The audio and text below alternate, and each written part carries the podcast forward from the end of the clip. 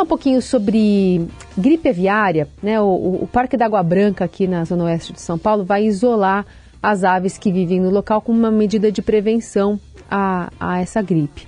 Os bichos serão encaminhados a dois espaços por tempo indeterminado, seguindo algumas orientações, inclusive do Ministério da Agricultura e Pecuária, depois da confirmação de casos da doença em animais no Brasil.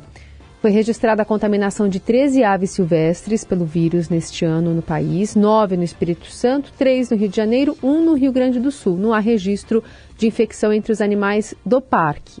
Mas o assunto está posto e a gente vai entender mais com a doutora Ana Freitas Ribeiro, médica epidemiologista do Hospital Emílio Ribas e ex-diretora de Vigilância Epidemiológica do Estado de São Paulo. Tudo bem, doutora? Como vai? Bem-vinda. Tudo bem, bom dia. Bom, a gente tem ali muitos animais, né? Galinhas, patos, gansos, outras espécies vivendo soltos no Parque da, da Água Branca. Especificamente, gostaria de começar por aí. Que tipo de é, é, causa pode gerar essa interação do ser humano com esses animais no meio urbano?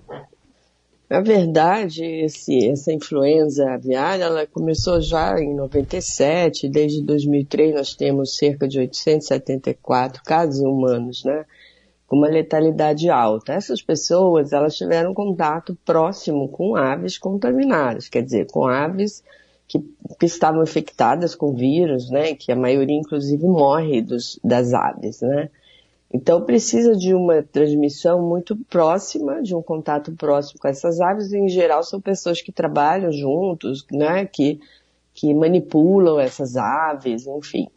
É, pode ter transmissão entre humanos, mas é muito raro, né? Então não há uma transmissão sustentada. Então a transmissão entre humanos ela não é uma transmissão boa, obviamente que a gente sabe que o vírus da influenza ele pode se modificar, né, se recombinar.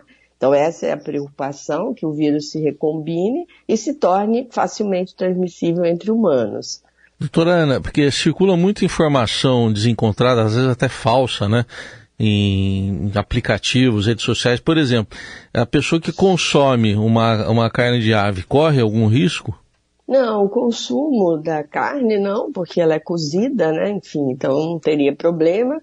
É mais para quem trabalha, especialmente para os trabalhadores que, que vivem em regiões onde tem muitas aves, trabalham, né? Então, é, a grande preocupação é que esse vírus não chegue a esses animais que são é, que estão em, em, em, que são comercializados, né? Essas aves domésticas ou aves não domésticas, né? Essas aves que vão para venda, né? Que no Brasil é muito importante, inclusive para o comércio.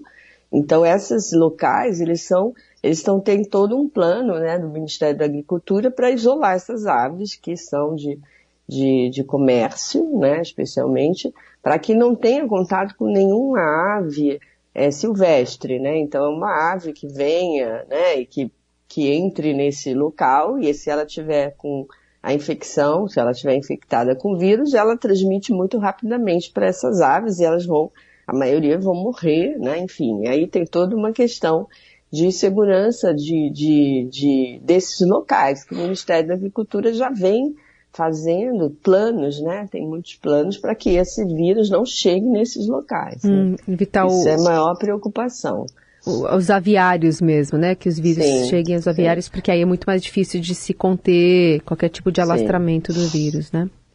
É muito rápido, porque elas estão muito próximas, né? E aí não há nenhum registro no Brasil, mas há registro de em outros locais da América com, com vírus é, em aves, assim, de e, e, há também uma questão que é preocupante, é que foi atingir alguns mamíferos, né, lontras, né, a gente viu aí alguns locais no Peru, no Chile, e que isso poderia demonstrar algo que seria uma certa mudança, uma adaptação desse vírus.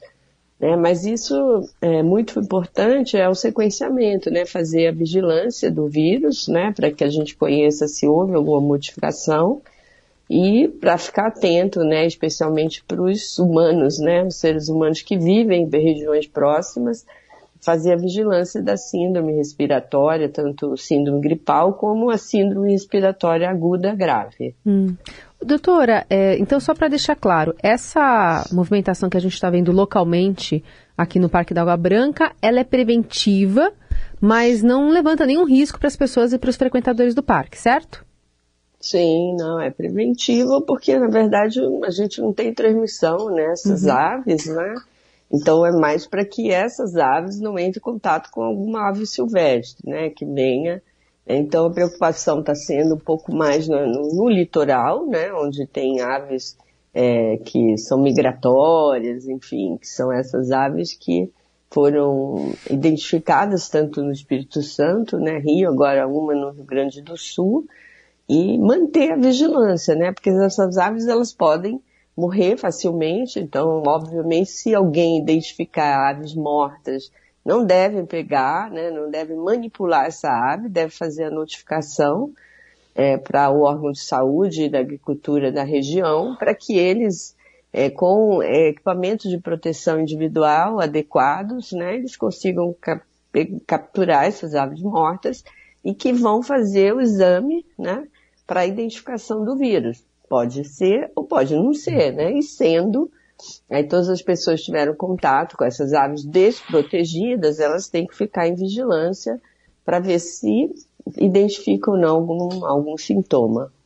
Doutora Ana, uma coisa que a gente vê com muita frequência em parques onde tem aves são pessoas alimentando os animais. Está lá a placa dizendo não alimente as aves, mas o pessoal alimenta. Eu mesmo, um parque que eu vou lá, tem gente que, que alimenta e vem pato, vem gancho, vem todo mundo ali para comer. Ah, corre algum risco quem faz isso?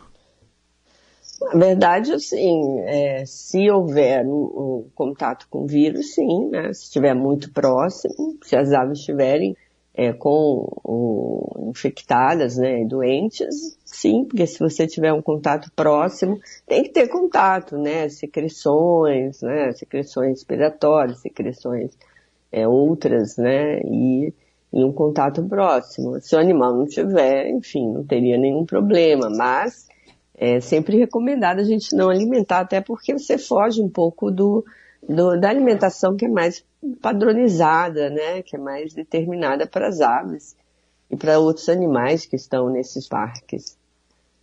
Doutora, é, por que, que a gente está falando de gripe aviária nesse contexto de hoje, 2023? E existe vacina já para a doença? É, nós estamos assim falando porque na verdade o, o continente americano está com uma transmissão intensa em aves, né? Desde Estados Unidos, enfim, são mais ou menos mais de 14 países com registro de aves com infectadas, mortas, enfim. Alguns têm mamíferos é, também, alguns tipos de alguns mamíferos. É, nós temos três casos humanos, né? Um nos Estados Unidos, um no Equador e um no Chile né? Dois já são, sobreviveram, um não teve registro ainda da evolução. Então há, de fato, essa, essa transmissão intensa em aves, especialmente na região da costa do Pacífico. É, e a gente tá, tem uma vacina, sim, mas ela não é ainda utilizada de forma é, abrangente. Então, assim, foi utilizada em alguns locais específicos de, de, de aves com risco, né? E, e o Instituto Butantan está fazendo né, estudos para desenvolver uma vacina para humanos, né? Enfim. E, mas assim, não há ainda uma vacina. O que, ele, o que se recomenda é que as pessoas tomem a vacina de gripe, a, a influenza sazonal, que é a nossa vacina anual, porque você dificulta que, por exemplo, se recombine vírus, o vírus, por exemplo, aviário com outro vírus, né? Essa seria a preocupação. É, a influenza de 2009, ele se recombinou aviário com humano, com o vírus do, do suíno, isso formou um novo vírus, né? E aí gerou a pandemia de H1N1. Então, assim, a preocupação é exatamente essa, que se você tiver uma transmissão muito intensa, que possa haver essa recombinação e aí sim ter um vírus que seria de transmissão humana sustentada, coisa que não é a realidade hoje desse vírus. Ele é uma transmissão em aves, né? Muito eficiente, mas Entre humanos, não, por isso a gente tem um risco baixo para o humano, porém, né, quanto mais casos em aves, quanto mais transmissão em outros animais, essa chance de recombinar pode, né, sempre existe, e é importante que a gente tome a vacina de influenza, ela não vai transmitir, não vai proteger contra o vírus aviário, mas ela protege contra outros e você evita, dificulta que essa vírus se recombine com outro vírus. Sim. É, doutora, quando a gente fala em gripe aviária, desse modo mais geral, é, a gente está falando de todas as aves ou tem algumas que são mais específicas, são mais suscetíveis à gripe aviária do que outras? As aviárias no geral, né, aqui no Brasil são aves silvestres, né, são, foram eventos de aves silvestres, mas em outros locais sim, aves de criação, né, e alguns mamíferos que isso aí gerou, assim, uma certa preocupação exatamente porque, por exemplo, tem um novo hospedeiro, então esse novo hospedeiro de um mamífero, né, lontras e tem alguns outros mamíferos identificados, né, desse vírus poder se recombinar nesse, nesses outros animais, né, enfim. Isso seria uma preocupação, mas ele é um vírus aviário, né, um vírus de ave, né, que já vem desde 97, especialmente de 2003 para 2023. Foram 23 países e nos últimos anos tem um número reduzido de casos em humanos. Né? Não tem, tem uma redução aí nos últimos anos de casos do, desse, dessa influenza aviária em humanos, né, uma redução importante a partir de 2015, né, tem poucos casos aí registrados, e atualmente temos esses três casos aí nas Américas, né, que foram registrados uhum. de 2022 para cá. Essa a doutora Ana Freitas Ribeiro, médica epidemiologista do Hospital Emílio Ribas e ex-diretora de Vigilância Epidemiológica do Estado de São Paulo, nos alertando sobre esse cenário mais global, mais focado aqui no Brasil e na América do Sul, sobre os casos de gripe aviária. Doutora, obrigada pela conversa, viu? Até a próxima. Obrigada.